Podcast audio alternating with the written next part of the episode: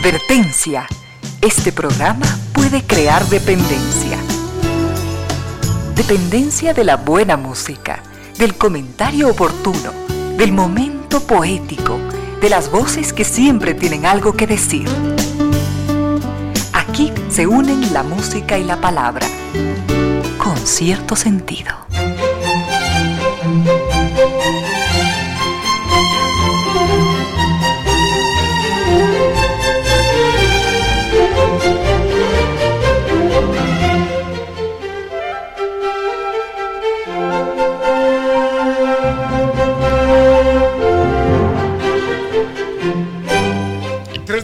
4 minutos. Bienvenidas, bienvenidos. Gracias por sintonizar Radio Suceso 101.7. Gracias por compartir estas horas de música, comentarios, entrevistas y ojalá, ojalá al final de la jornada, como siempre, podamos imaginar con estos favores que la fantasía nos hace, podamos imaginar que hemos rendido real, justo y merecido, merecidísimo homenaje a la inteligencia, a la sensibilidad, a la autoestima, a la confianza, a la alegría de vivir y siempre, siempre a las ganas de luchar de todos, donde quiera que nos encontremos, a las ganas de luchar por una vida más digna en lo individual y en lo colectivo. Y en esa tarea de cada tarde, de cada jornada, de manera generosa, inteligente, leal, nos acompañan ustedes con sus correos a estas casillas en las direcciones sociales.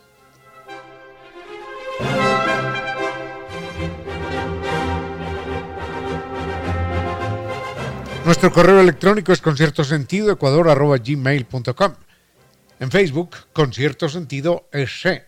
En Twitter me pueden seguir como Ramiro Di, perdón, arroba Ramiro Díez y en Instagram arroba Ramiro Díez Velázquez. Llegamos también gracias a estas destacadas empresas nacionales e internacionales, a estas instituciones que creen que la radio, en medio de nuestras humanas e inevitables limitaciones, la radio puede y debe llegar siempre con calidad y calidez.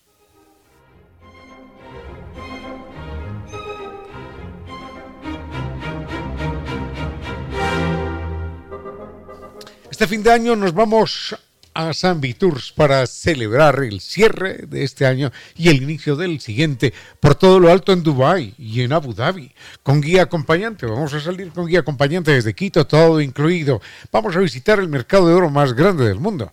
Vamos a saber lo que es el safari con toda su adrenalina, un safari por el desierto. Vamos a saber y a disfrutar, para no olvidar nunca, ese crucero por el río de Dubái con el espectáculo de luces y rascacielos iluminados. La ciudad de Ferrari y la majestuosa mezquita de Abu Dhabi también nos esperan. El próximo año vamos a, a, recibirlo con una cena de fin de año, con fuegos artificiales y el mejor ambiente cinco estrellas al estilo Dubai. Recuerden que San Viturce es una empresa familiar, 12 años de experiencia, un poco más, y el equipo está conformado por profesionales de primera línea, así como como los operadores con los que coordina a nivel mundial. Recuerden eh, que las oficinas están en Naciones Unidas y Veracruz frente a la sede de jubilados del IES. El teléfono es 600-2040.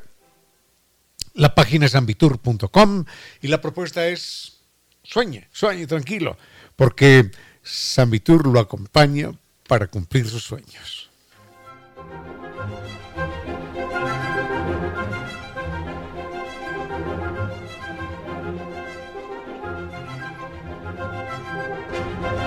Recuerden nueva técnica que le dice adiós al problema de la humedad por capilaridad ascendente.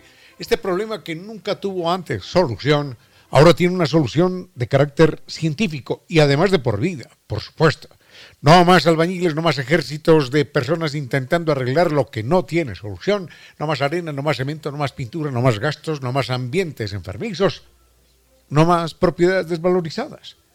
El teléfono de, de Nova Técnica 098 2600 588 098 81 85 798.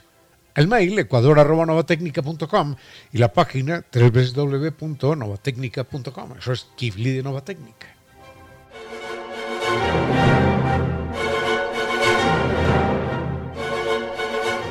Es inteligente siempre elegir eh, Life el Internet seguro de ultra alta velocidad, que también ofrece seguridad, productividad y atención personalizada.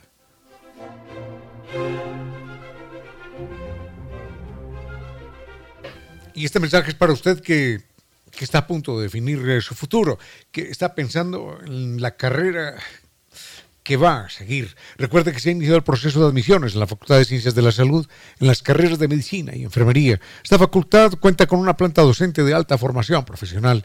El Centro de Simulación Médica, de Clínica y Robótica serán un icono porque serán laboratorios de entrenamiento con escenarios reales. La malla curricular, una de las más modernas de América Latina. Laboratorios, simuladores robóticos de la más actual tecnología. Y cada estudiante podrá elegir, de acuerdo con su vocación, la rama de la medicina en la que quiere especializarse. Mayor información www.indoamerica.edu.es. Las matrículas abiertas en medicina y enfermería. Recuerden, Universidad Indoamérica sabe que usted nació para triunfar. El campus en Quito, en La Machala y Sabanilla, Quito Norte. Al frente en controles está el doctor Vinicio Soria, dispuesto a entregarnos la mejor música y temas. Tenemos animales, literatura, seres humanos. Mm, ¿Qué es esto? Ah, y más animales. Bueno, ah, vayamos entonces con música. Qué programa más curioso. Vayamos con música y volvemos en un momento. Con cierto sentido. Muy bien, don Víctor nos dice que le interesa el tema de los animales y de las costumbres reproductivas, que quedó, él no sabía, nos dice, que quedó, que quedó lleno de curiosidad por la forma en que se reproducen eh, los caballitos de mar. Bueno, en el caballito de mar se, se da el caso quizás único, no sé si hay otros, pero se da el caso de que es el macho el que queda en embarazo. El macho eh, tiene una, una apertura, una, una obertura, mejor, en la, en la espalda, en el lomo, y allí en el fondo están los paquetes seminales. Entonces, cuando llega la época de apareamiento, que no hay apareamiento, mm, sino de simple fecundación, pero no hay contacto físico entre los dos animales, entonces el macho abre esas compuertas que tiene en la espalda, la hembra deposita adentro los huevos y él vuelve a cerrar y él es el que queda en embarazo. Y después da a luz a los críos, el padre, el padre. Eh, entonces me dice, ¿qué otros casos curiosos? Hombre, seguro que hay muchos. Yo le puedo comentar en aves uno, en aves dos quizás, en peces otros dos, y, y ya, bueno, mm, pero enseguida los comentamos porque el mundo, el mundo de los animales, el mundo en general, la vida en general, con todas sus curiosidades, está lleno de maravillas. Enseguida nos vamos al fondo del mar, al mar Caribe, para que veamos lo que pasa. Con cierto sentido.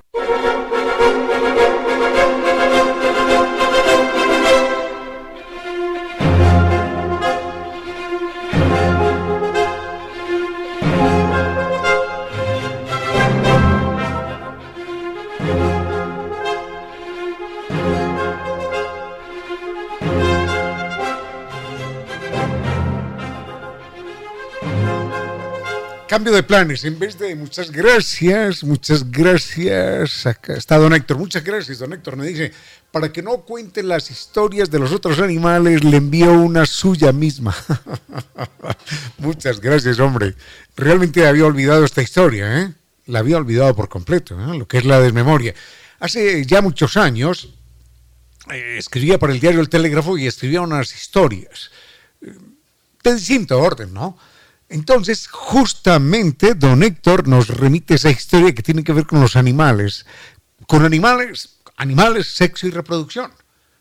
Y entonces, como me ahorra el trabajo de buscar en la memoria mía, aquí tengo el texto escrito, lo voy a leer para ustedes porque creo que es un texto mm, muy ilustrativo sobre lo que son las costumbres, los misterios de la reproducción en, en el reino en el reino animal y en el reino vegetal. Veamos esta historia que se llama Travestis caribeños, ecuatorianos y africanos.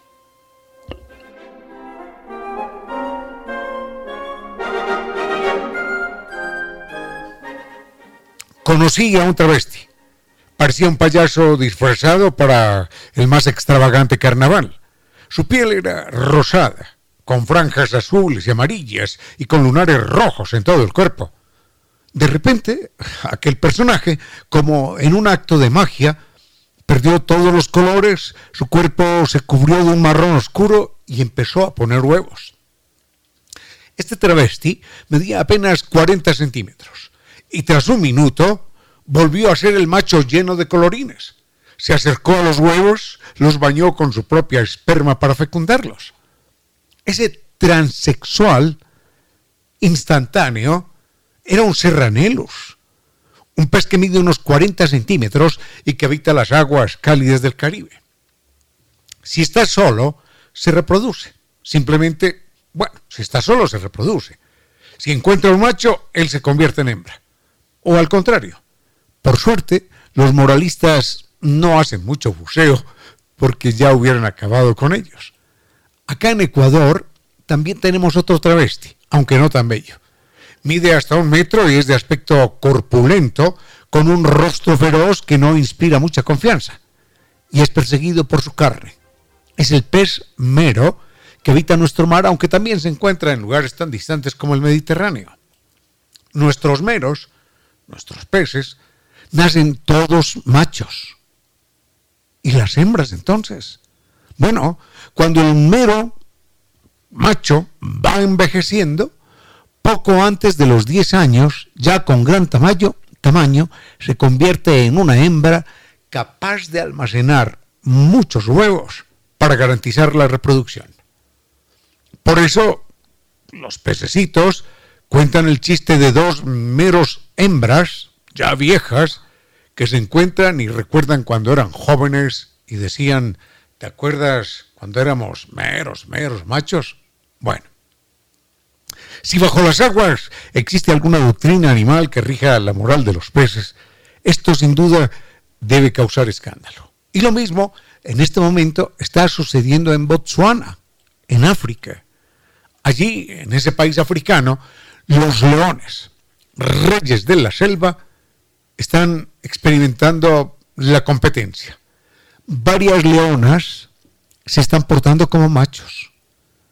Ahora rugen como leones, marcan territorio con sus orines, tienen melena, matan a los críos de las otras leonas como hacen solo los machos para, para aparearse. Y a la vez se quieren aparear con leonas y ya no casan. Porque las únicas que casan entre los leones son las leonas. A los científicos esto no los escandaliza como a los moralistas, pero sí los preocupa porque quieren conocer las causas del cambio. Y no es la primera vez. En un zoológico de Sudáfrica, una leona desarrolló melena y se comportaba como león.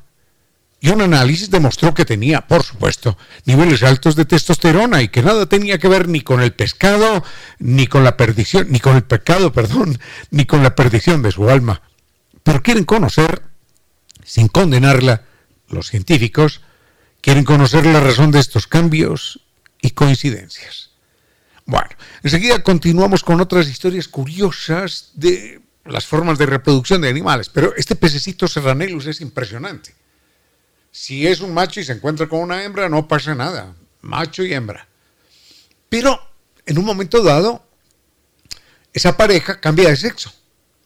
La, el macho, el macho, se llena de colores, la hembra se vuelve marrón, y entonces el macho pone huevos y la hembra, que antes era hembra, se porta como macho y fecunda esos huevos. Y al contrario, cambian de sexo una, una vez, otra vez, una vez, otra vez. No pasa nada. Bueno, es uno de esos misterios maravillosos de la naturaleza. Enseguida volvemos con otras costumbres extrañas de animales. Vamos a hacer un eh, pequeñito ejercicio y vamos a seguir un, ratito más en el mar porque hay unos animales extraños, unos peces extraños. Bueno, todos los animales son extraños en última instancia. Son los serátidos. Hay unas aves que son bucerátidos, pero no tienen nada que ver lo uno con lo otro. Estos animales, los serátidos, viven en las partes más profundas del mar, donde aguanta la vida, ¿no? Son eh, lugares donde no hay, donde no llega la luz, la luz del sol. Entonces, allí algunos animales eh, utilizan, en algunos casos, unas lamparitas, unas lucecitas para avisar, aquí estoy, aquí estoy, estoy buscando una novia, o aquí estoy, aquí estoy buscando un novio, ¿no? En algunos casos. En otros casos simplemente es el olor. Expelen unas hormonas, unas sustancias, y el, el macho empieza a buscar a la hembra. Entonces, sucede algo verdaderamente extraordinario. Esto es de ciencia ficción. La hembra, que es un pez eh, relativamente gordote, y en un momento dado eh, es acometida por el macho. Pero no hay ninguna fecundación, no hay ninguna fecundación. El macho la muerde. Y cuando la muerte, ya no la suelta. No la suelta. Entonces queda la hembra con el macho pegado ahí, convertido en un animal, adherido a ella a través de un mordisco. Y el macho no se vuelve a alimentar.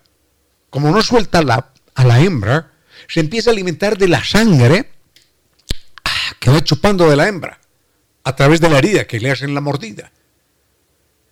Y la hembra, el cuerpo de la hembra, empieza a absorber a ese macho. Lentamente, lentamente lo va absorbiendo. Hasta que finalmente se produce una especie de cicatriz, ya imposible de diferenciar el uno del otro, y el macho se convierte en un apéndice de la hembra. Y el macho es tragado inclusive con huesos y todo, a través del organismo de la hembra que lo va disolviendo, lo va disolviendo lentamente y al final solo queda del macho afuera el par de testículos. Entonces, cuando la hembra se va a reproducir, simplemente pone los huevos y ella misma, con los testículos del macho que algún día la mordió, ella misma fecunda.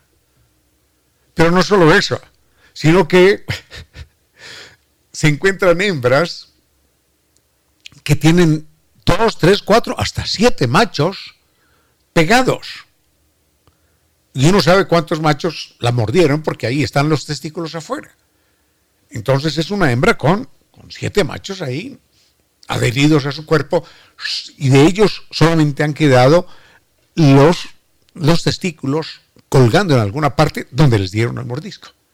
Uy, me estoy acordando de otro caso, pero no, no podemos quedarnos en, en estas curiosidades.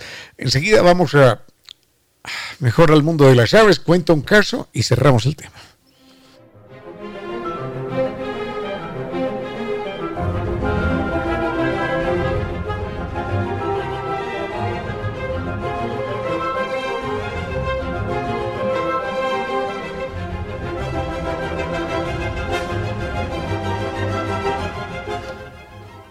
Una pared eh, descascarada por humedad originada en capilaridad ascendente, es una pared que no tiene remedio. Bueno, sí, puede resanar, puede volver a, echar cemento, puede volver a pintar y eso le va a durar dos meses, tres meses. Y otra vez, ¡pac! vuelve a explotar la pared. Más, más dinero, más albañiles, más arena, más cemento, más gastos, más esfuerzos inútiles, más más desvalorizada la propiedad cada vez, porque no es solucionable el problema a través de los métodos tradicionales. Es un problema físico-químico. Entonces, desde una perspectiva científica, tiene que ser tratado. Y eso es lo que hace de Nova Técnica. Es un equipo que garantiza de por vida la solución al problema. De por vida, ¿eh? No es una, dos, tres veces, no, es de por vida. Llamen, comuníquese con ellos, y, evite, evite propiedades desvalorizadas y enfermedades y ambientes complicados. 098 es el teléfono 2600588 098 85, perdón, 098 81 85 798. El mail arroba novatecnica.com y la página www.novatecnica.com. Unos consejos comerciales y regresamos con cierto sentido. A esta hora, recuerde que, pobre, no es el que deja de poseer el dinero, sino el que deja que el dinero lo posea. 15 horas, 36 minutos. Inicio de espacio publicitario. Sigue con ustedes, Ramiro Díez. Con cierto sentido.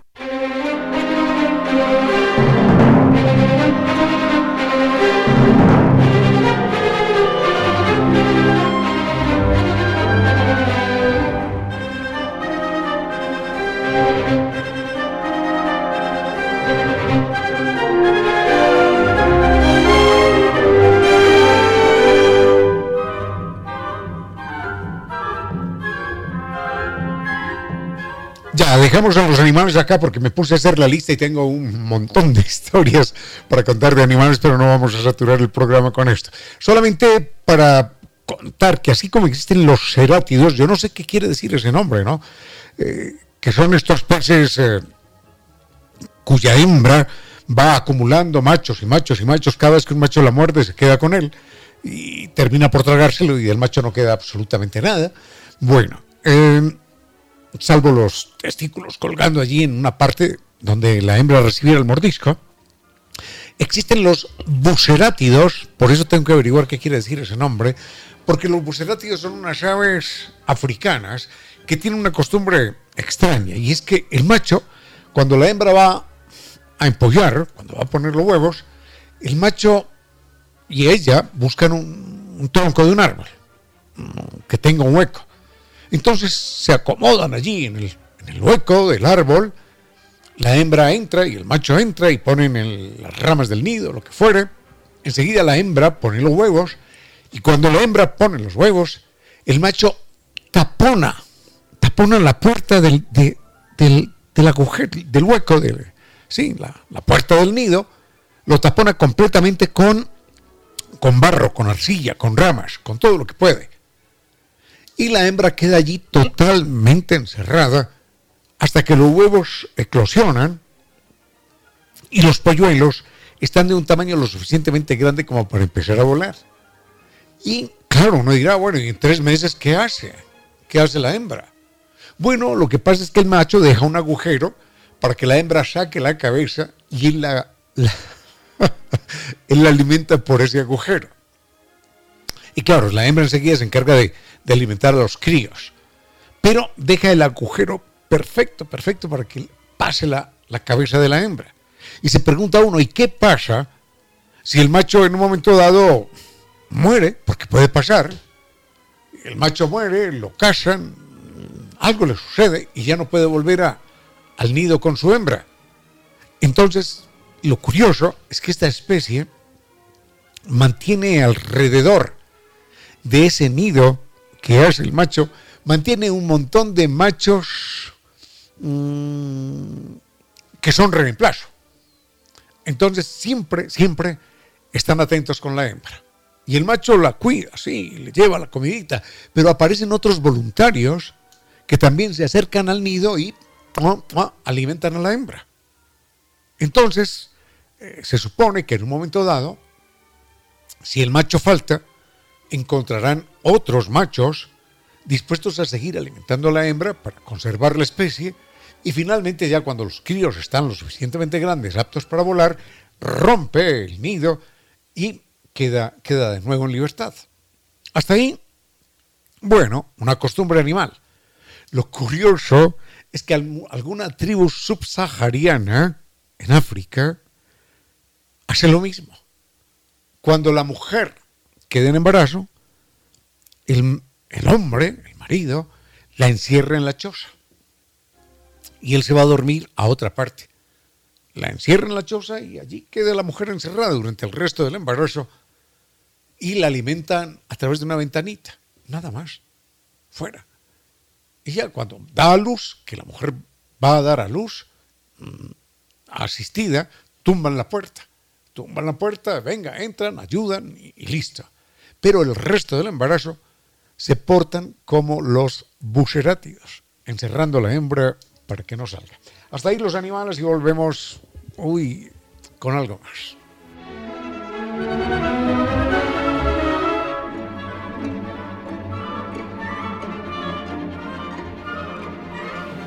Es posible que lo haya soñado, pero bueno, ahora es realidad.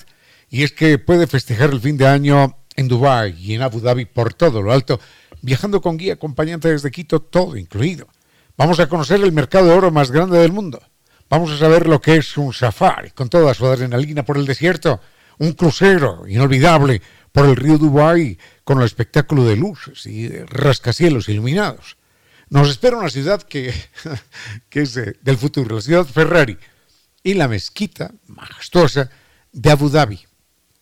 El, el próximo año se va a recibir con cena de fin de año, con fuegos artificiales y el mejor ambiente cinco estrellas al estilo Dubai. Zambi Tours. Zambi Tours es una empresa con 12 años de experiencia que maneja grupos por todo el mundo, con profesionales de primer nivel, con guías, con operadores de primera categoría. Recuerden que las salidas están garantizadas y respaldadas con el guía acompañante desde Quito. Nada que lo dejan por allá tirado en la mitad del camino. No, no, el guía va, va con todos nosotros y nos vuelve a traer a Quito. Así que recuerden que la oficina está en Naciones Unidas y Veracruz frente a la sede de jubilados de IES. Teléfono 600-2040, sambitours.com es la página y tranquilo, tranquilo, cumpla con sus sueños porque Sambitours se los cumple. Con cierto sentido.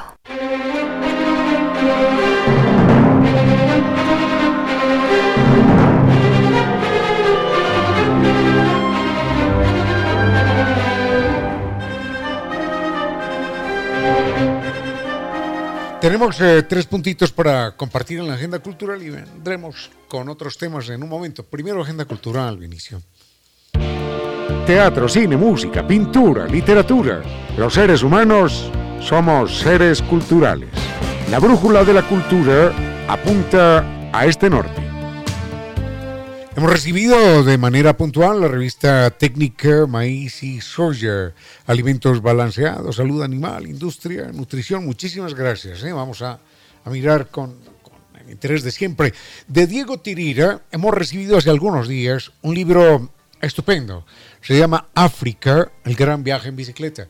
Recordemos que Diego Tirira, este especialista en mamíferos, un hombre muy conocedor acerca de la fauna ecuatoriana y de la y la naturaleza en general.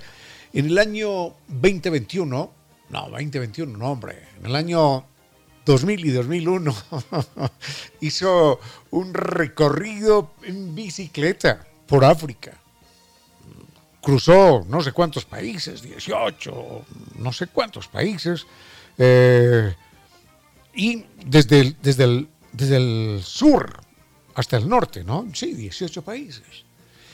El libro me llegó hace días y me llegó en un sobre que traía dos teléfonos. He estado llamando a esos teléfonos con resultados infructuosos. Porque nos gustaría hablar con Diego Tirira, primero para agradecerle personalmente el libro. Y en segundo lugar, para que esté aquí y nos cuente esa, esas experiencias en África que seguro que son absolutamente únicas e inolvidables. Diego es el único ecuatoriano que ha hecho ese viaje alguna vez en toda la vida. Así que, bienvenido Diego Tirira, no, no tenemos su teléfono personal, lamentablemente, pero si alguien está en contacto con él, si alguien lo conoce, por favor, que nos dé una llamadita para poder, ojalá, tenerlo acá y nos cuente cómo es aquel continente que pudo recorrer en bicicleta toda una epopeya durante dos años desde el norte hasta el sur.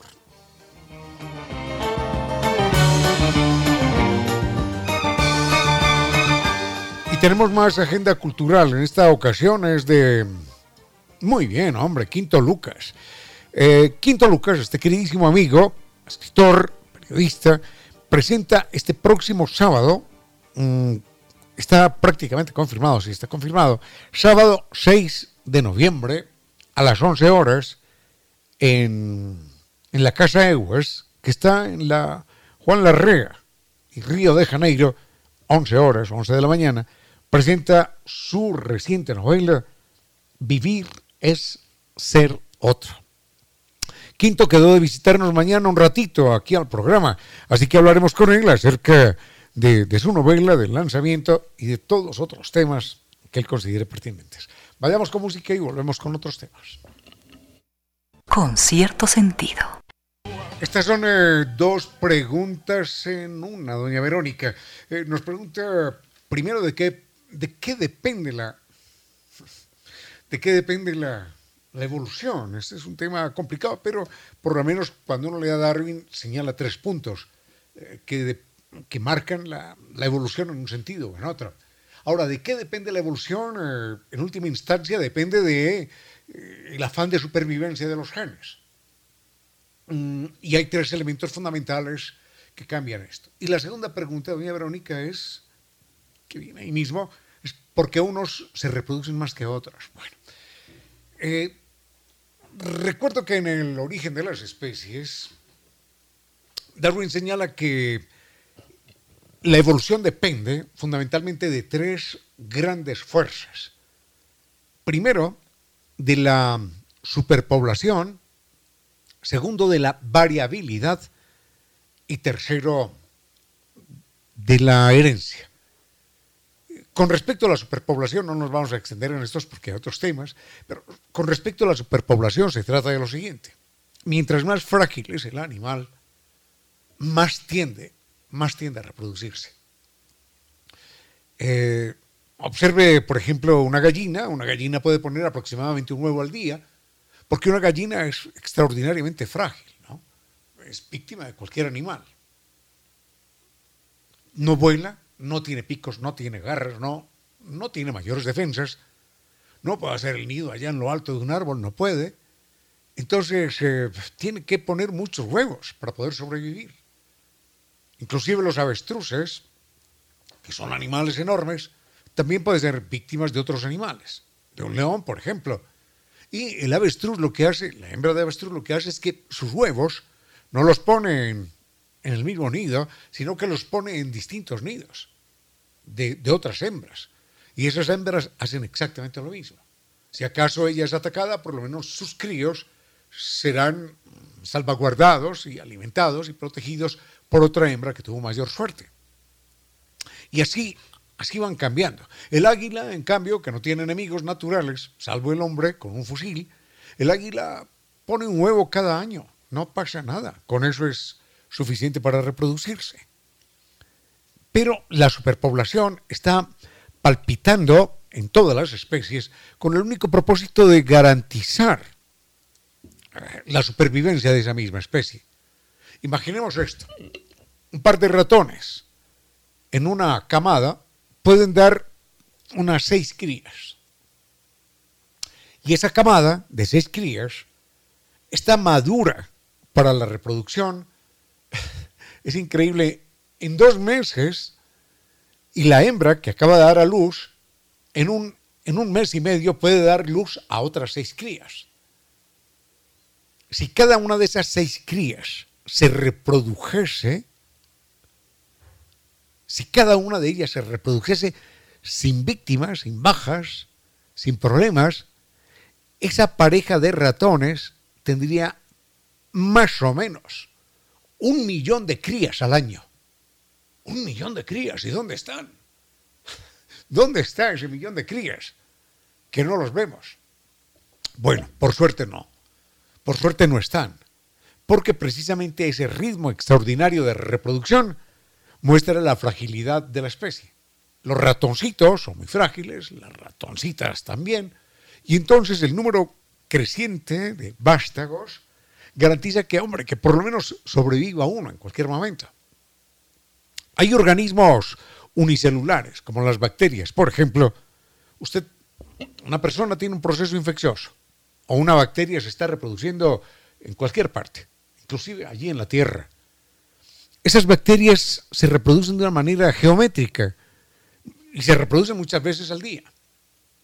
Es decir, una bacteria enseguida son 2, 4, 6, 8, 16, 32, 64, 128, 256, 512, 1048, 2096 y así rápidamente, 5012 y así rápidamente, rápidamente. Si ese ritmo, si ese ritmo de reproducción de las bacterias, con el tamaño que tiene una bacteria, ¿no? Que tiene una o dos milésimas de milímetro, si ese ritmo no se detuviese, esa bacteria que se está reproduciendo en un momento dado, allí en el jardín de su casa, o en el baño de su casa o en su piel, esa bacteria se multiplicaría de tal manera que cubriría la distancia de la Tierra al Sol y mucho más. Con el tamaño que tiene, el sistema solar se llenaría de bacterias. En dos o en tres meses, el sistema solar. Y los planetas empezarían a girar en un mar de bacterias. Pero sucede que no. Por suerte, las bacterias mueren, son muy frágiles, y ese ritmo de reproducción endemoniado, lo único que nos habla es de, de la urgencia de, de la supervivencia. Necesitan sobrevivir y por eso producen más y más y más críos. En el ser humano palpita algo parecido. Las hembras tienen, tienen un óvulo, producen más a lo largo de sus, de sus vidas, pero en el momento tienen un óvulo y los hombres tenemos algunos cientos de millones, cientos de millones de espermatozoides y solamente uno llega a feliz término. Bueno, hasta ahí nada más, doña Verónica. Muchísimas gracias y volvemos con otros temas distintos. Caramba.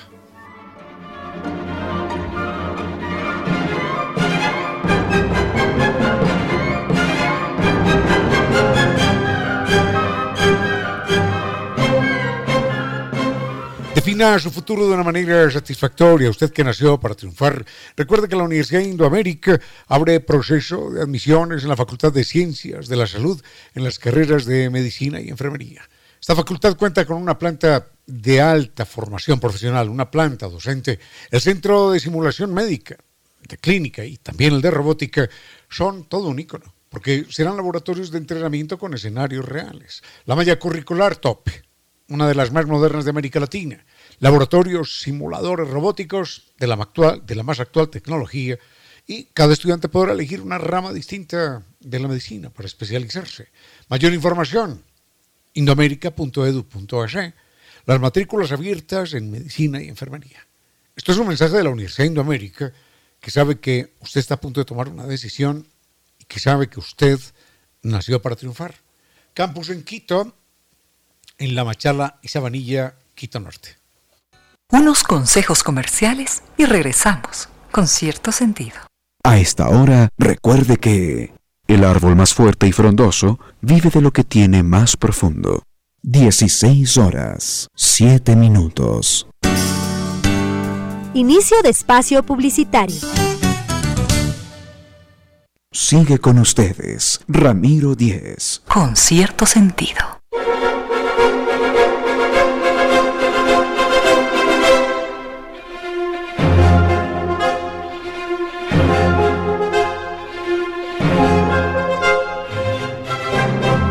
Con respecto a las efemérides, alguien me dice que mm, se enteró, esta es una cápsula que Reina Victoria y yo mantenemos, se enteró de que precisamente un día como hoy, un 26 de octubre, por allá en el año, en el siglo XIX, un grupo de masones, en verdad, se reunieron en la famosa taberna que todavía existe, ¿no? En Londres, Freemasons Tavern, la, la taberna de los francmasones.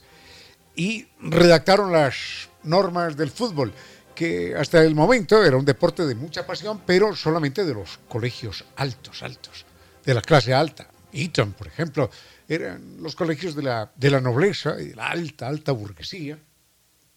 Y, era ese deporte de ellos, no, no, no llegaba al proletariado todavía. Entonces el grupo de masones se reúne y dicen, bueno, vamos a darle una normativa esto, vamos a regularizar las, eh, las medidas de la cancha, de la portería, el número de jugadores, todo lo que se quiera, y, cuándo es foul, cuándo no es foul, qué se hace con la pelota que sale, bueno, fuera del lugar, todas estas cosas. Entonces, eh, bueno, el fuera del lugar vino mucho después. Entonces, el, oyente nos dice que estuvo leyendo a propósito de, de, ver que esto era, no, hombre, no es un invento. El fútbol no es un invento de los masones, no. Las leyes sí, el reglamento sí. Mm, pero claro, ha, cambiado con los años. Que estuvo leyendo acerca de los masones y que encontró que la simbología actual ha cambiado con respecto a la masonería del siglo XVII del siglo XVIII. Bueno, La masonería tiene una fecha de nacimiento por allá en el siglo XVII. Era obviamente perseguida, todavía no está muy bien mirada. Y enseguida le comento cuál es el cambio, por, por qué ese cambio, por qué ese cambio. Bueno, no sé por qué el cambio, pero se, se, da el cambio y qué es lo que significa cada uno de estos símbolos en la masonería. De hecho, extendemos una invitación cordial a algún miembro de la masonería en Ecuador, hombre o mujer, hay masonería femenina también, mixta, para que venga acá al programa un día y aclare dudas que la gente tiene al respecto, porque hay mucha inquietud sobre el tema. Pero bueno, esto dependerá de, si alguno de ellos me está escuchando en este momento y quiere, quiere coordinar una entrevista en el programa. Vayamos con música y enseguida comentamos esto de los masones.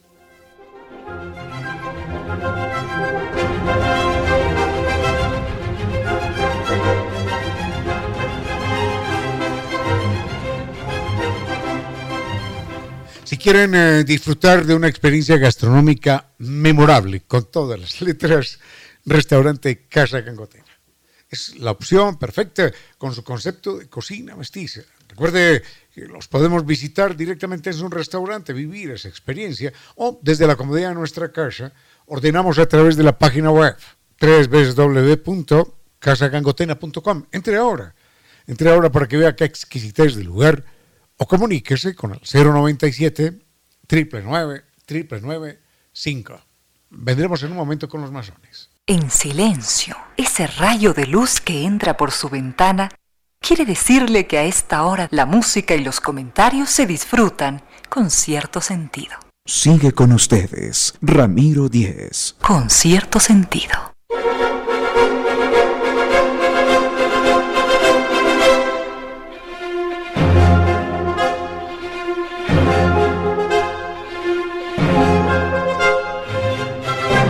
Un oyente nos dice que revisando simbología masónica encuentra que en algunos gráficos aparece un hacha sobre una piedra. Supongo, supongo que se refiere a, al elogio del trabajo, al elogio del esfuerzo. Para hacer un hacha de piedra se requiere un trabajo verdaderamente formidable. Bueno, eso por una parte. Y dice, después esa hacha ya no aparece en las simbologías modernas. No sé por qué, habría que preguntarle a los que cambiaron la, la simbología. Mm, y nos dice que hoy aparece la escuadra y el compás. Bueno, y la letra G. Um, la escuadra, tengo entendido, significa la rectitud, con lo que hay que, con lo que, hay que actuar siempre. Y el compás significa la equidad. Eso. En cuanto a la letra G, yo he escuchado dos versiones, dos significados. Una es que significa God, Dios, y que la otra significa gnosis, G-N-O-S-I-S, conocimiento.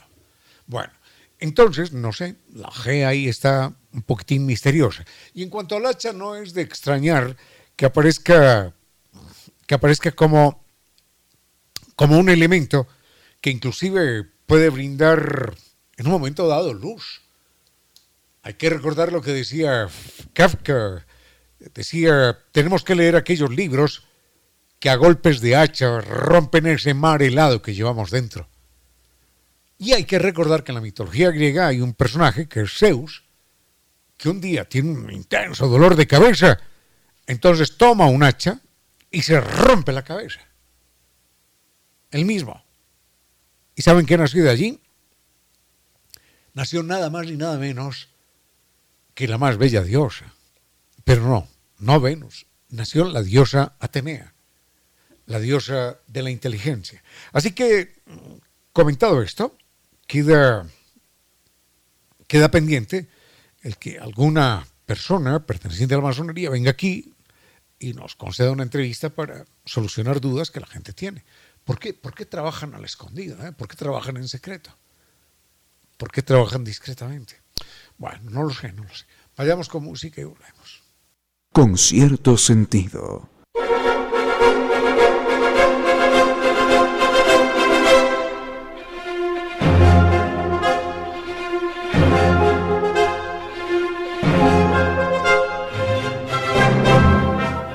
preguntan si la historia... No, la historia que señalábamos de...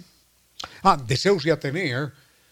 Zeus se rompe la cabeza de un hachazo para dar, porque tiene mucho dolor de cabeza, y da luz a Atenea, a la diosa, a la diosa de la inteligencia. Hay que recordar que Zeus, en otra ocasión también, eh, tiene a un crío aquí que lo, lo, lo mantiene durante el embarazo, por llamarlo de alguna manera, en el muslo.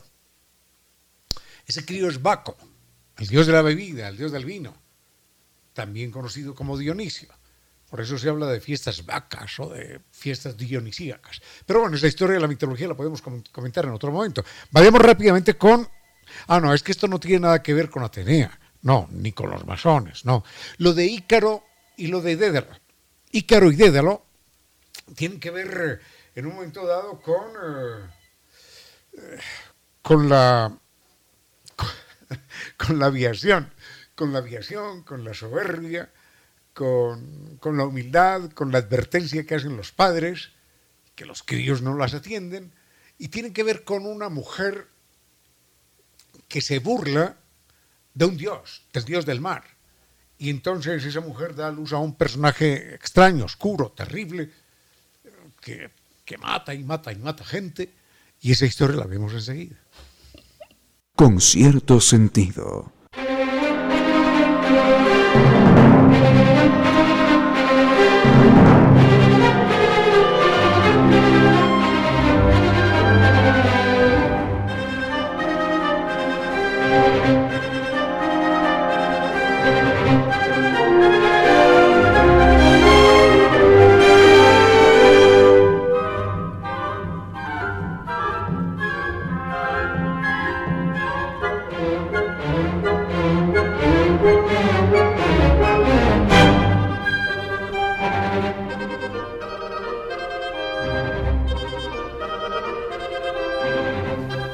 Dónde vienen los laberintos? Esto antes de irnos a la, mitología griega. El laberinto es... Eh, bueno, el laberinto que, Los laberintos que conocemos se circunscriben normalmente a un espacio pequeño, porque uno dirá, ¿y dónde? ¿Dónde hay laberintos? Sucede que sí hay laberintos. Es un eh, espacio eh, pequeño lleno de vericuetos, enredado, complejo, con senderos por aquí, senderos por allá, que se cortan, que continúan en un sentido o en otro, y lo que buscan es retrasar la salida del caminante. Entonces se utilizaba, al parecer, algunos laberintos pintados en el piso, se utilizaban como unos ejercicios de meditación en algunas catedrales europeas para, para eso, para meditación de los fieles. Entonces, mientras iban de rodillas recorriendo ese laberinto, uy, cómo maltrataba aquello, iban pensando en sus pecados, en la salvación del alma, en una cosa, en la otra, seguían esta ruta, pluck, y ahí se cortaba, se tenían que devolver. Entonces era un ejercicio de mucha, de mucha paciencia. Eh, hay grabados, todavía hoy se ven, por suerte, ¿no? Grabados muchos eh, laberintos en catedrales europeas y también en templos de Grecia y parece que, de China también. Eh, en Egipto, mm, los laberintos eran la firma eh, del constructor. cada constructor tenía un, un modelo de laberinto. Entonces, construía un lugar y en vez de decir esta construcción fue hecha por fulano de tal, no, ponía el laberinto que a él lo caracterizaba, que era, que era como su firma. Ahora, en muchas, en muchas iglesias hay una, una idea de que quien recorre el laberinto de rodillas, bueno, catedrales europeas, en nuestro país no, eh, pero en catedrales europeas quien recorre el laberinto de rodillas reemplaza el viaje a Tierra Santa. Hay un laberinto de 200 metros, por ejemplo. Es bastante, ¿no? En la Catedral de Chartres, en Francia. Y es, famosísimo. No sé si uno encontrándolo o buscándolo en Internet lo vea. Pero el laberinto es eso. Es un lugar eh, enredado, complejo de caminar, con trampas, que induce, en teoría, a la reflexión. ¿Dónde me estoy equivocando? ¿Dónde me he equivocado? A ver si, si sigo cometiendo este error, ¿a dónde voy a llegar? Bueno, esa era la idea con intensas connotaciones psicológicas y espirituales. Ah, pero, pero hay un laberinto famoso, que es el laberinto de, de Minos, en Grecia. Ya esto es mitología. Y a eso nos podremos referir enseguida. Con cierto sentido. Son dos pequeñas historias que tienen que ver con el eh, laberinto con el laberinto de, Creta y con el Minotauro y demás, Dédalo, Ícaro y esto. Hay una mujer, creo que se llama Parsifae, pero no estoy seguro, hay una mujer que es la esposa del rey de Minos. Minos es una isla. Y esta mujer se burla en un momento dado de un, de un dios del, del océano, creo que es Poseidón, se burla, entonces el dios decide castigar a esta mujer y hacer que esta mujer se enamore de un toro. Y en efecto se enamora del toro, tienen un hijo, y ese hijo nace mitad toro, mitad ser humano. Entonces se llama Minotauro, es decir, el toro de, de Minos, el toro de la, de la isla de Minos. Entonces este era un animal verdaderamente bestial que exigía, yo no sé si todos los días, pero exigía que les llevaran siete hombres y siete mujeres, jovencitas, para devorárselos, para comérselos todos los días. Y esto era una verdadera pesadilla para el rey de la isla de Minos. Entonces, en un momento dado, aprovecha que en su isla está un personaje que se llama Dédalo, que había cometido un crimen, y está Dédalo con su hijo. Y le dice, hombre, eh, hagamos algo, ¿no? Vamos a, a construir un laberinto de tal manera que el Minotauro queda ya encerrado y no pueda nunca, nunca salir. Así que Dédalo y Ícaro dijeron, sí, venga, venga, vamos a construirlo. Construyen el, laberinto y dicen, bueno, allí, allí queda el Minotauro encerrado, pero el problema era que de todas maneras había que seguirlo alimentando, porque al fin y al cabo era el hijo de la reina, ¿no? Y en un momento dado, un personaje que se llama Teseo, que era hijo de un señor que se llamaba Egeo, no olvidemos el mar Egeo porque es muy importante, este jovencito Teseo le dice al papá, oye, yo voy a ir a Minos y voy a matar ese animalote. Es una bestia, lo voy a matar. Yo veré cómo, pero, pero lo mato. Entonces el padre le dice, oye, esto es muy peligroso. Dile a la gente que te acompañe en el barco, yo voy a estar mirando la llegada de tu barco. Si tú has muerto, diles que pongan velas negras. Pero si vienes vivo, victorioso, entonces vas a poner las velas blancas. Bueno, dejamos esa parte ahí. Teseo llega a la isla y habla con la hija del rey, Ariadna, que era hermana del Minotauro, por supuesto, y entonces le dice, mire, yo quiero venir a matar ese animal. Y Ariadna, de ahí viene el hilo de Ariadna, ¿no? La que teje, de ahí vienen las arañas. Ariadna le, le da un hilo para que se lo amarre y entre al laberinto y finalmente se encuentre con el Minotauro. De tal manera que después de muerto, él pueda simplemente regresar por la ruta del hilo y quedar libre. Y en efecto lo hace. Mm, entra, entra, busca, busca y al final, ¡paf!, se encuentra con el Minotauro, lo mata a golpes de puñete y después de espada y regresa victorioso. Entonces, aquella mujer, Ariadna, feliz de la vida, dice, bueno, qué maravilla, oh, te quiero, yo a ti también. Y deciden viajar juntos, regresar juntos, no se casan, no se casan todavía, y deciden regresar juntos a, Grecia.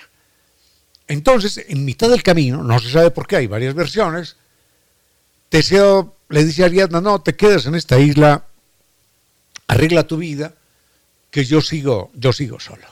Entonces Teseo sigue solo, Ariadna queda ahí a mitad del camino y cuando el padre de Teseo se asoma a ver si su hijo viene, ve que en efecto viene el barco. Pero Teseo, irresponsable, olvidó cambiar el color de las velas. Y entonces el padre, qué triste aquello, el padre ve a lo lejos las velas negras del barco supone que su hijo ha muerto y entonces se arroja desde un acantilado al mar que hoy lleva su nombre, al mar Egeo, que está en la costa, en la costa oriental de Grecia. Así es la historia del mar Egeo, de Teseo, de Ariadna, del laberinto, pero queda faltando la historia que nos habían preguntado al principio, así es la mitología, la historia de Dédalo e Ícaro. En un momento, ¿por qué Dédalo e Ícaro tienen que huir? Tienen que huir del, del laberinto. Hombre, si eran los arquitectos absolutamente respetados y respetables que habían sido contratados para construir el laberinto. Lo cuento en un minutito porque ya llegó Doña Reina y tengo que entregar tiempo. A esta hora, recuerde que una sonrisa ilumina como mil bombillas y cuesta menos que la planilla de luz. 16 horas 51 minutos. Inicio de espacio publicitario. Con cierto sentido.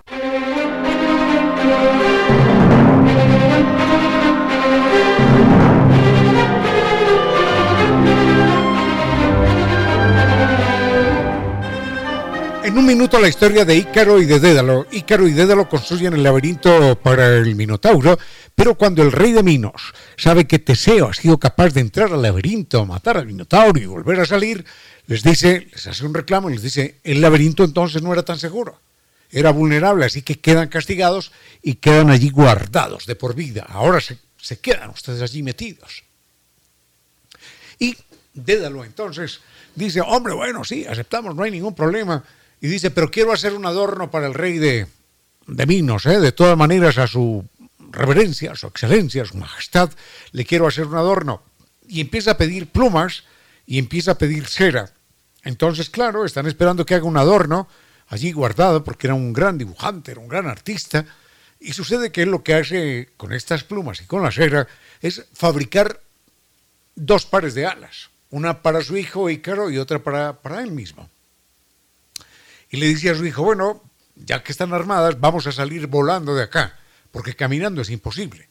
Vamos a salir volando y regresamos a casa, pero te advierto que no debes mojarte las plumas, no puedes volar muy bajo, porque te caes. Y no puedes volar muy alto, porque el sol te derrite la cera.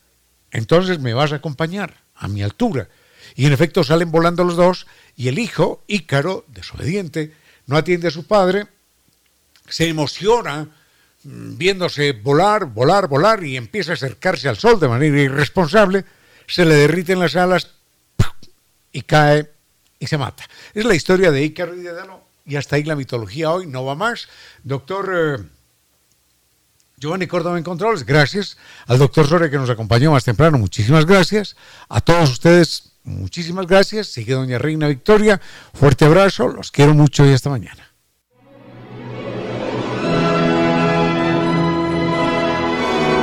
Y ahora bienvenidos todos a un vuelo de música y palabra. Bienvenidos a este espacio con cierto sentido, con Reina Victoria Díez, para que disfruten de un vuelo de música y palabra. Estamos ya todos listos para arrancar con este vuelo, para dejarnos llevar por la imaginación, porque en este espacio el único límite es la imaginación. Como cada tarde, muy contentos en este espacio de poder compartir con ustedes, saber que nos acompaña Pablo Hacho después de haber realizado sus trabajos de luthier, después de haber realizado bellísimas piezas, se encuentra en sintonía. También nos escribía don Ronald, Ronald Calderón, Adri, Patricio Gallardo, David Ortiz, Hugo, por acá está mm, Schneider. Mil gracias a todos los que se ponen en contacto con nosotros. Aprovecho para recordar nuestras redes sociales: Facebook con cierto sentido, Twitter arroba Reina Victoria DZ, Instagram arroba Reina Victoria 10 y un correo electrónico, por si acaso, con cierto sentido Ecuador arroba gmail.com. Doctor eh, Córdoba, vamos con algo de música y continuamos con los temas que nos han propuesto nuestros queridos amigos. Con cierto sentido. Ahora acabábamos de escuchar este tema musical en el que participa Sting y que hace toda esta colaboración con Shaggy. De alguna manera ellos se apropian de ciertos sonidos, sonoridades de Kingston, de Jamaica. Es un trabajo bastante reciente, bueno, quizás no tanto, pero en todo caso nos han transportado de alguna manera a esa Jamaica, a Kingston. Y también sobre música, bueno, esto ya será más adelante, podríamos hablar sobre un proyecto musical que también buscó estas sonoridades jamaiquinas, mezclarlas con las cubanas, en fin, ya nos daremos ese tiempo para viajar de la mano de la música. Pero bueno, continuemos queridos amigos en este espacio con esas diferentes solicitudes que ustedes nos han hecho y saben muy bien que este fin de semana hemos estado centrados en la música, en esas bandas que nos han marcado. Constantemente les pregunto, ¿disfrutan de esta banda? ¿O a qué artista elegirían? ¿Con quién preferirían compartir una taza de café? ¿A qué cantante traerían desde el pasado para tenerlo todavía aquí creando música? Y entre esas bandas muy queridas por ustedes, queridos amigos, se encuentra nada más y nada menos que Depeche Mode, esta banda que ha marcado la historia, como muchas. Si bien es cierto, en este espacio nos encontramos con personajes, con bandas, con sucesos que marcaron la historia y es que ha sido así. En efecto, hay ciertos años, ciertos momentos, personas, melodías que han hecho historia por diferentes motivos. Y en todo este mundo musical que acompaña nuestros días, nuestros momentos también, porque muchas veces pensamos o escuchamos de una canción e inmediatamente recordamos un momento o recordamos una clase. Muchas cosas pueden suceder dentro de nosotros cuando escuchamos una melodía. En algunas ocasiones nos obsesionamos con ciertos temas musicales, como lo manifestaba José Daniel Flores, que decía que estaba obsesionado en estos tiempos recientes con un tema musical de Depeche Mode. Y algunos de ustedes me habían dicho también que son de esas bandas que realmente disfrutan, que podrían escuchar una y otra vez y por qué no aprovechamos este momento para escucharlos. Con cierto sentido. Continúo recibiendo sus mensajes, queridos amigos. Está Sebastián Lomas, quien disfruta también de estos temas musicales de Depeche Mode, quien se acaba de poner muy contento escuchándolos también. Recibíamos mensajes de Fabricio Rivera, en cambio, desde Madrid, España. Qué alegría, como lo repetimos prácticamente a diario, que podamos conectarnos desde diferentes partes del mundo. Y bueno, ahora estábamos centrados en la música. Y junto con la música, Después de haber escuchado a Depeche Mode, quiero que nos situemos, que aterricemos en estos momentos mientras ustedes están transportándose a su hogar, mientras están quizás en el tráfico, en su horario de trabajo, en el hogar también compartiendo con la familia, con los primos, con los abuelos, con los tíos, con los hermanos. Quiero que aterricemos en Inglaterra y que con esa misma melodía que se quedó por allí resonando en nuestra mente, pensemos en los ochentas, que nos imaginemos a un grupo de muchachos, todos muy jóvenes, buscando su esencia, buscando en dónde encajar en la esfera musical. Y que cada uno de ellos, en ese momento cuatro muchachos, querían a como de lugar crecer en ese ámbito, hacer de la música su profesión. El uno se dedicaba a los teclados, el otro a la guitarra, otro a la voz. Cada uno de ellos tenía su propia búsqueda y en esa búsqueda cada uno de estos muchachos encontró una banda en la que no se sintió tan cómodo, que no floreció, y de esas rupturas, de repente, esos chicos que parecía que iban sin rumbo, pero con un objetivo sí muy claro, el de la música, se encuentran y deciden tocar juntos. Y en ese encuentro, evidentemente, vino de la mano esta búsqueda del nombre. ¿Cómo deberíamos llamarnos? Necesitamos una identidad. Si es que vamos a hacer música, la gente tiene que reconocernos. Y ese nombre tiene que ser atractivo, no puede ser algo así como así, sino que tiene que gustar. Y así empezaron a surgir toda una serie de propuestas, una tras otra eran descartadas, hasta que de repente uno de ellos, que tenía algo de un aire de líder, decide lanzar sobre la mesa Depeche Mode. Una propuesta de nombre a su manera, porque en un principio este individuo había sacado este nombre de una revista de moda francesa que se llamaba Depeche, Depeche Mode. Depeche en francés quiere decir apresurarse, ir muy rápido. Y esta era una revista que estaba en boca de todos, que él había leído en algún momento, le gustó el nombre, la sonoridad fue transformada al inglés y fue así como ellos deciden darle este nombre de Depeche Mode. Sin embargo, no guardaba ese mismo significado ni relación con la moda, simplemente era un juego de palabras que musicalmente le sonaba muy bien, que sentían que iba a identificar a la banda y fue así como Depeche Mode adopta su nombre y empieza a sonar fuerte y empieza a ser reconocida, también ampliamente criticada. Enseguida podríamos centrarnos en esa crítica que tuvo Depeche Mode en sus inicios. Con cierto sentido. Continuamos recibiendo sus mensajes, queridos amigos. Nos escribe Jonathan desde Baños de Agua Santa, también Ana Cristina Salvador. Mil y un gracias por su sintonía y también por encantarse, por dejarse llevar por la sonoridad de Depeche Mode. Decíamos que esta banda británica tuvo sus altos, sus bajos. Es una banda que continúa con su producción musical. Si justamente nuestro muy apreciado oyente, José Daniel, nos decía que estaba obsesionado con el más reciente tema de David. Pero bueno, en todo caso, decíamos que esta banda fue terriblemente criticada por las formas de vida que tenían sus integrantes. En este momento no me gustaría centrarme tanto en esos aspectos, en la crítica que se hacía a los excesos, sino más bien centrarnos en su música, en toda su creación creativa que fue la que finalmente les da su renombre y que los convierte en una banda escuchada a nivel mundial. Claro que en sus inicios también fue una banda muy criticada porque decían que Depeche Mode al principio no había encontrado su sonoridad, no había encontrado su identidad ni su línea musical y que simplemente ellos no deberían apuntar a nada como banda porque no pintaban nada en el mundo musical. Eso es lo que decía la crítica al principio. Sin embargo, ellos como grupo, a pesar de los dilemas, problemas internos que tuvieron, habían comenzado cuatro, luego solamente eran tres integrantes, decidieron continuar en ese camino. Y fue en esa búsqueda, en esa práctica, en el subir, bajar, en el recibir la crítica, que ellos terminaron consolidándose como uno de esos grandes grupos.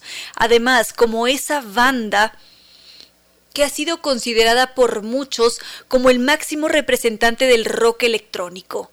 En ese aspecto, en esa afirmación, los sentimientos están bastante divididos, sin embargo, ellos con toda su fuerza llegaron a posicionarse y además tenían estas licencias creativas, se daban ese gusto para jugar con la melodía, para de repente quizás poner por allí un, un sonido o una improvisación que podía tener su origen en el jazz, pero la transformaban en lo electrónico, y fue así como ellos lograron conseguir lo que hemos escuchado hasta ahora. Vamos, dos canciones de Depeche Mode, y cada una, y estos son los inicios de ellos, tienen ese aire que nos permite reconocer inmediatamente y decir, ellos son. ¿Por qué? Por esa sonoridad, por esa identidad musical que guardan sus melodías. Escuchémoslos una vez más. A esta hora, recuerde que deberíamos usar el pasado como trampolín, no como sofá. 17 horas, 24 minutos. Inicio de espacio publicitario. Con cierto sentido.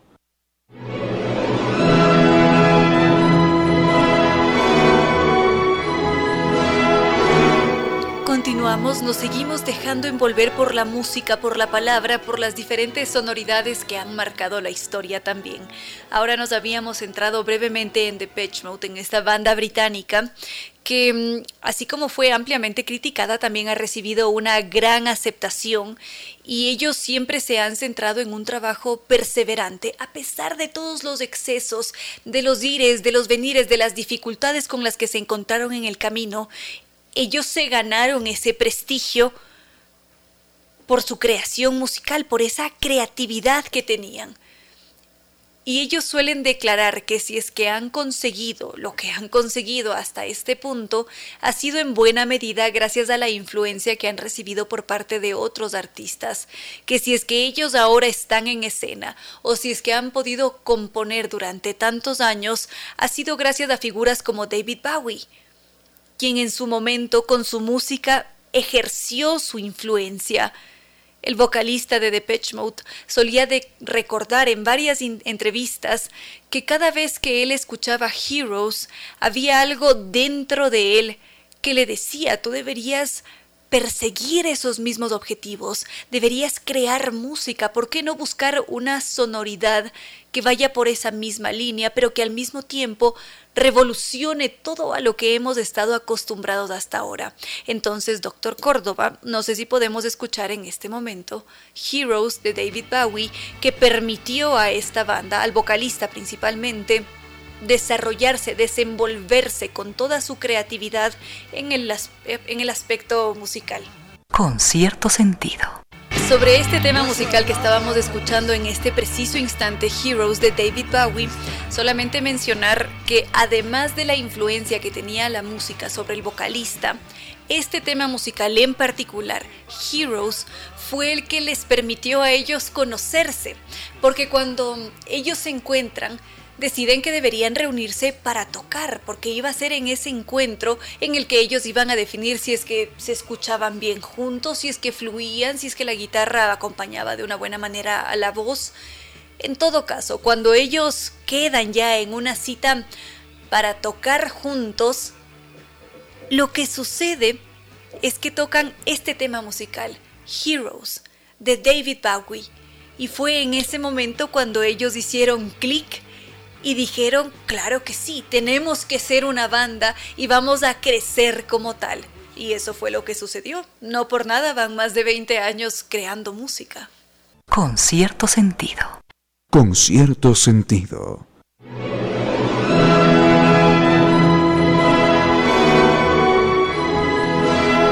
Gracias a Andrés Martínez, Marco Vinicio, Charlie que nos escucha desde Guayaquil, también José Benítez y mm, Cristian Sandoval se acaba de sumar a la sintonía de esta tarde. Muchísimas gracias. Y no les decía yo hace un instante, queridos amigos, que la música es muy fuerte, que la música nos lleva a revivir ciertos momentos, evoca recuerdos. Y justamente alguien acaba de revivir un momento muy especial en su vida con este tema que acabábamos de escuchar de Depeche Mode, de Depeche Mode, The Meaning of Love. Iba a decir The Meaning of Life, ¿por qué no?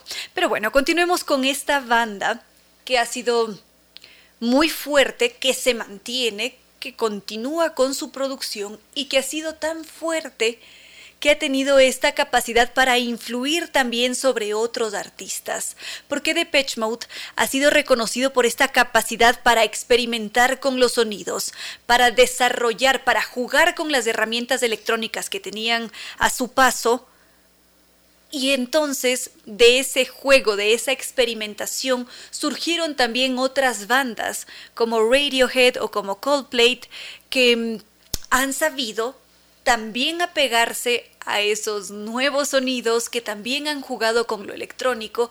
Cuando estamos hablando de música electrónica, estamos hablando de una composición que se crea a partir de la herramienta tecnológica, que aparece desde un sintetizador quizás, que se juegan con estos autotunes, es decir, son otras herramientas las que se utilizan para la creación. Y en el caso de Depeche Mode, ellos están un tanto apegados a lo clásico porque está allí esa huella del rock, pero al mismo tiempo está la sonoridad electrónica. Y esto es lo que los distingue, los caracteriza y los hace únicos también. ¿Por qué no escuchar ahora, doctor Córdoba, a Coldplay, quien recibió a Depeche Mode como uno de sus maestros? Con cierto sentido. No sabemos qué es lo que ha sucedido en esta tarde, queridos amigos, pero nuestro entrevistado de hoy, o nuestros entrevistados, porque son dos, se encuentran un poco retrasados. Así que vamos a ir con un tema musical. Mientras tanto, ustedes pueden escribirnos, así como lo hacía Andrés Cefla en estos momentos.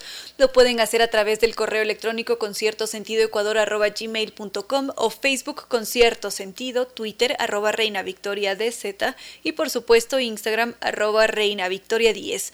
Nos seguimos, conversamos, comentamos el programa, siempre muy agradecidos por todas sus interacciones. A esta hora, recuerde que la existencia de las sombras anuncia la cercanía de la luz. 17 horas 43 minutos. Inicio de espacio publicitario. Tiene que existir alguna luz entre la noche más espesa, algún país desconocido donde no exista la tristeza. Esa luz, ese país, está dentro de usted. Gracias por compartir con cierto sentido.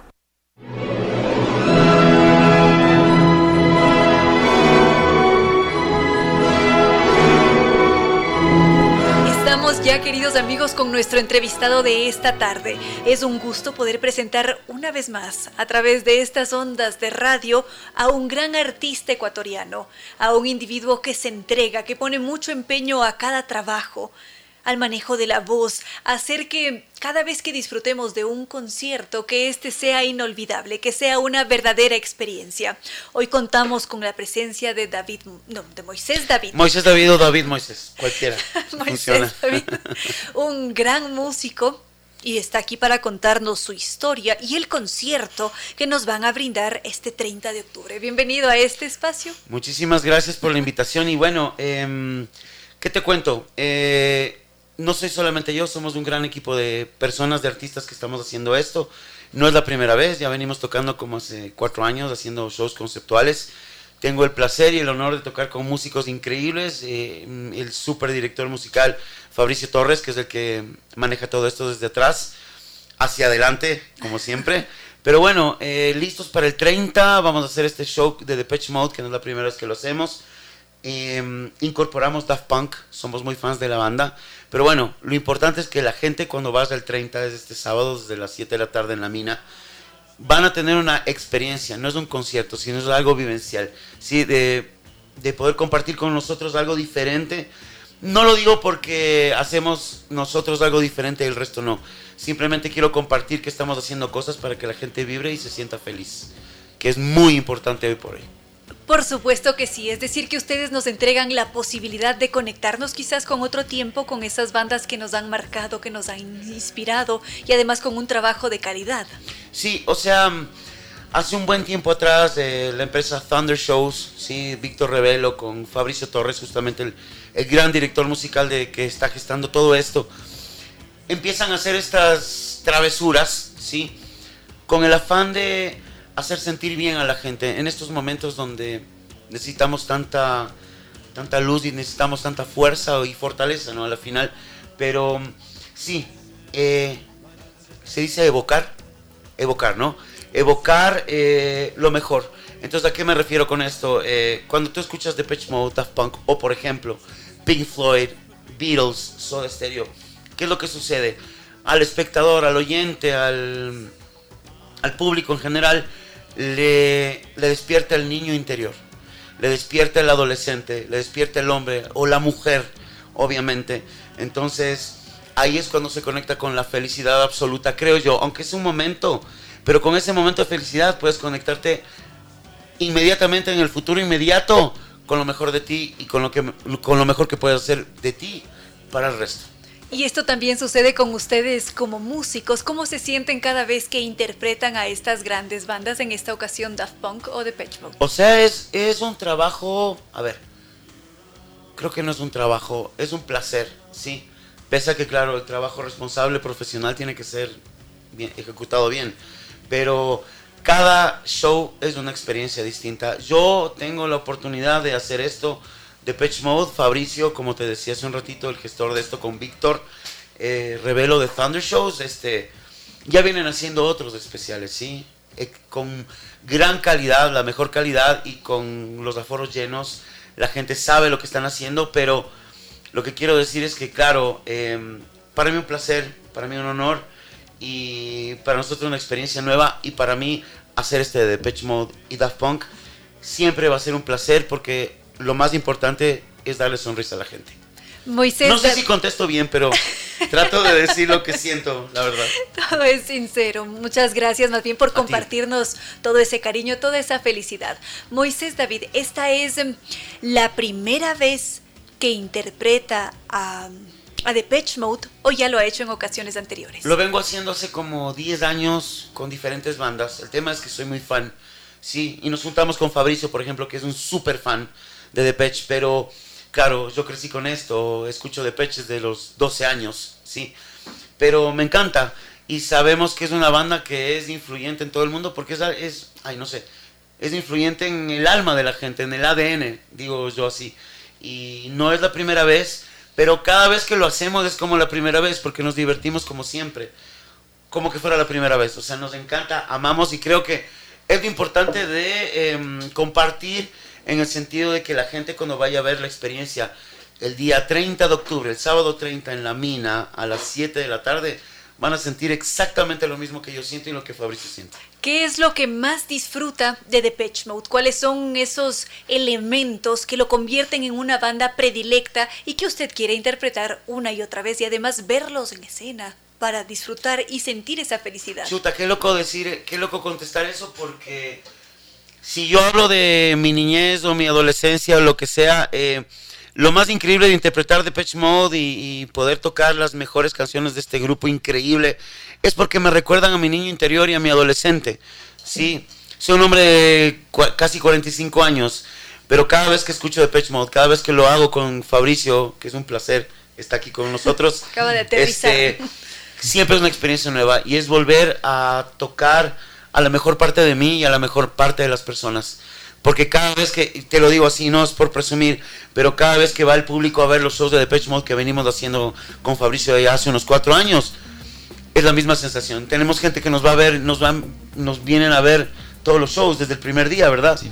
No decimos club de fans. Somos una familia de un montón de gente que nos acompaña porque están dispuestos a vivir una gran experiencia con nosotros. Para eso es para nosotros. En este momento se acaba de sumar aquí a cabina Fabricio. Fabricio también es uno de, una de esas figuras que se encuentra detrás de todo este evento, detrás de la interpretación de Depeche Mode. Es un gusto recibirlo. Bienvenido a este espacio. ¿Y por qué escuchar Depeche Mode? Bueno, muchas gracias por la invitación. Eh, estoy muy contento de estar aquí con ustedes. Eh, con mi hermano Moisés y contigo, muchas gracias. Hermanito. Eh, bueno, hay muchísimas razones, ¿no? Pero yo creo que la principal es que eh, nosotros hacemos que la gente pueda vivir una experiencia musical, ¿no? No solamente escuchar a una banda que nos gusta a todos y que todos disfrutamos, sino también eh, poder vivir ese momento de eh, recordar el, momentos en los cuales uno en la juventud tal vez escuchó la banda, su primer amor, su primer disco. Por ejemplo, mi primer disco de Pesh Mode fue Violator. el Ultra. Ultra fue el primero. Sí. El mío fue 101, 101, el show en vivo. Claro. Pero yo lo descubrí en uh, Depeche Mode en los 90, no en los 80. Entonces, mi primer disco fue el Ultra y desde ahí me hice súper fan y comencé a investigar un poco la, la discografía, me encantó. Y bueno, eso me, trae muchos recuerdos y emociones, como decía Moisés, ¿no? Me recuerda a mi adolescencia, me recuerda a mis amigos, a los discos que nos prestábamos, a intentar a veces tocar, cantar una canción. Siempre fue una, una cuestión de memoria, ¿no? Y eso es lo que tratamos de transmitir, que la gente lo pueda vivir en un concierto. Perfecto. No sé si nos pueden dar algo de detalles sí. para saber cuándo podemos acudir, cómo hacemos para acceder a este evento en el que van a interpretar tanto Depeche Mode como The Funk. Sí, por supuesto. El evento es el día sábado 30 de octubre, es una fiesta de Halloween. Eh, van a haber dos bandas en vivo, la una me vamos a tocar Depeche Mode y la otra Daft Punk. Eh, Tocará. Tocar. Tocará esa segunda banda. es un misterio, porque un como misterio. Daft Punk es un misterio, también es un misterio. Entonces, bueno. Pero fácil de descifrar. Fácil Sí. de descifrar.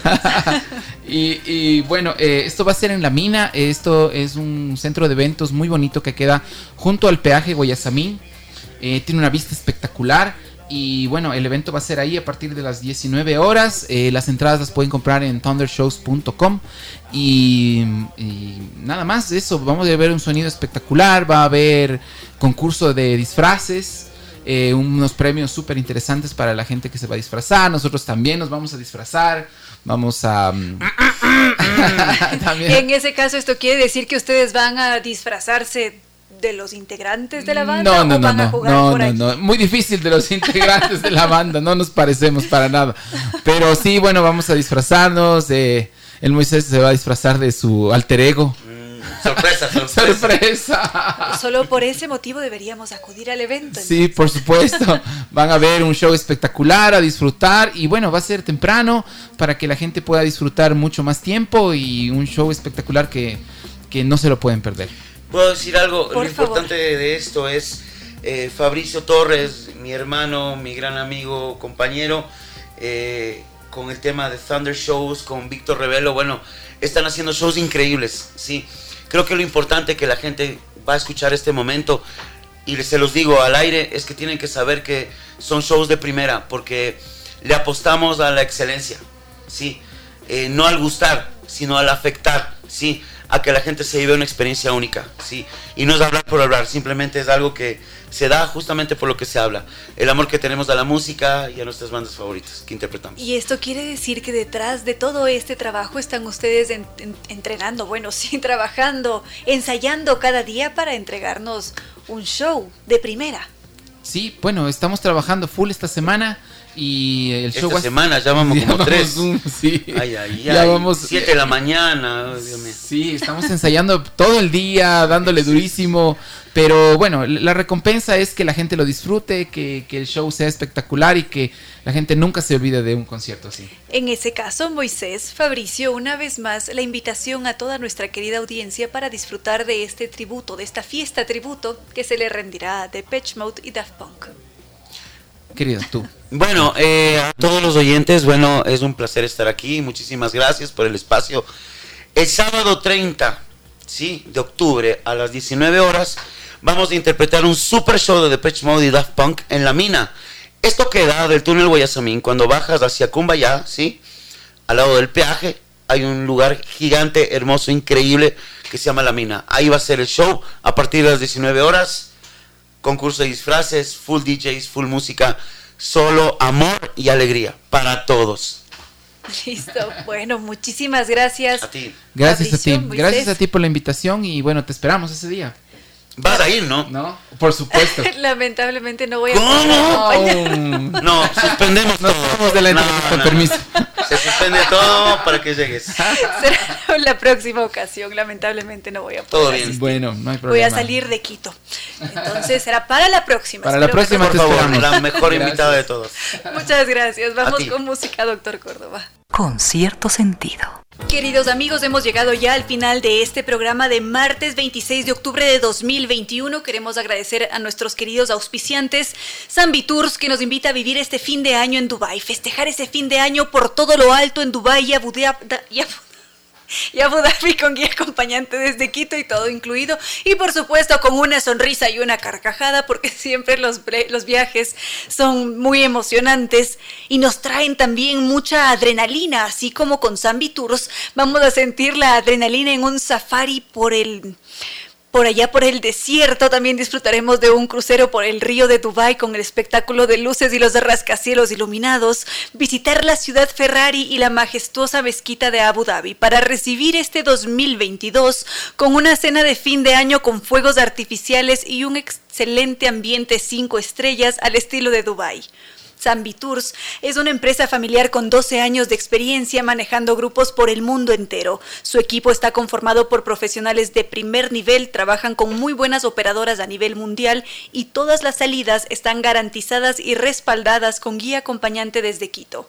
Para visitar a Zambi Tours podemos acudir a las oficinas físicas en la Avenida Naciones Unidas y Veracruz, frente a la sede de jubilados del IES o llamar en Quito al 620-40 o visitar el sitio web www.zambitours.com. Así que a cumplir nuestros sueños porque Zambitours nos acompaña. También estuvo con nosotros Nova Técnica que nos ayuda a solucionar todos esos problemas de humedad desde la raíz. Podemos escribirles a su correo ecuador@novatecnica.com o visitar su página web www.novatecnica.com o llamar a los teléfonos 098 2600 0588 o 098 81 85 798. Por supuesto, también estuvo con nosotros NetLife, ese internet seguro de ultra alta velocidad que siempre nos ofrece seguridad, productividad y atención personalizada. Y por supuesto, la Universidad de Indoamérica, que ha iniciado el proceso de admisiones en la Facultad de Ciencias de la Salud con sus carreras de medicina y enfermería.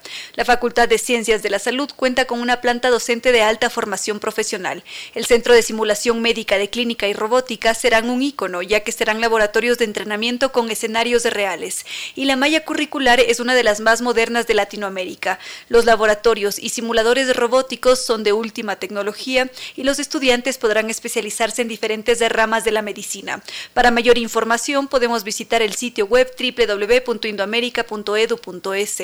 Las matrículas están abiertas en medicina y enfermería y la Universidad de Indoamérica nos recuerda que todos nosotros hemos nacido para triunfar. El campus en Quito, en La Machala y Sabanilla, esto es en Quito Norte, y también cuentan con su campus por acá por Ambato. Muchísimas gracias al doctor Córdoba en Controles. Gracias a cada uno de ustedes que ha compartido esta tarde con cierto sentido. A Roberto, a Luis Fernando, a Celso Monteros, Charlie, David Nicolalde, Carlos Hunda, Ricardo Murillo, Nois, Daniel, Marco, Gabriel. Gracias a cada uno de ustedes, queridos amigos, que comparte tarde a tarde con cierto sentido. Que se dejen volver por la música, por la palabra y que interactúa con nosotros también a través de redes sociales. Ya en este punto de la tarde, 6 y 3, no queda más que decirles que no fue más por hoy, que los queremos mucho y que será hasta el día de mañana.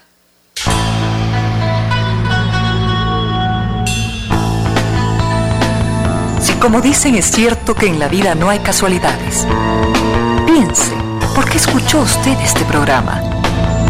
Tal vez escuchó aquello que necesitaba o tuvo la sospecha de esa luz dentro de su propio ser una gota de agua, un corazón que late, una semilla en su memoria, un remanso en medio de sus prisas, una voz que aliente su esperanza, una pluma para sus alas.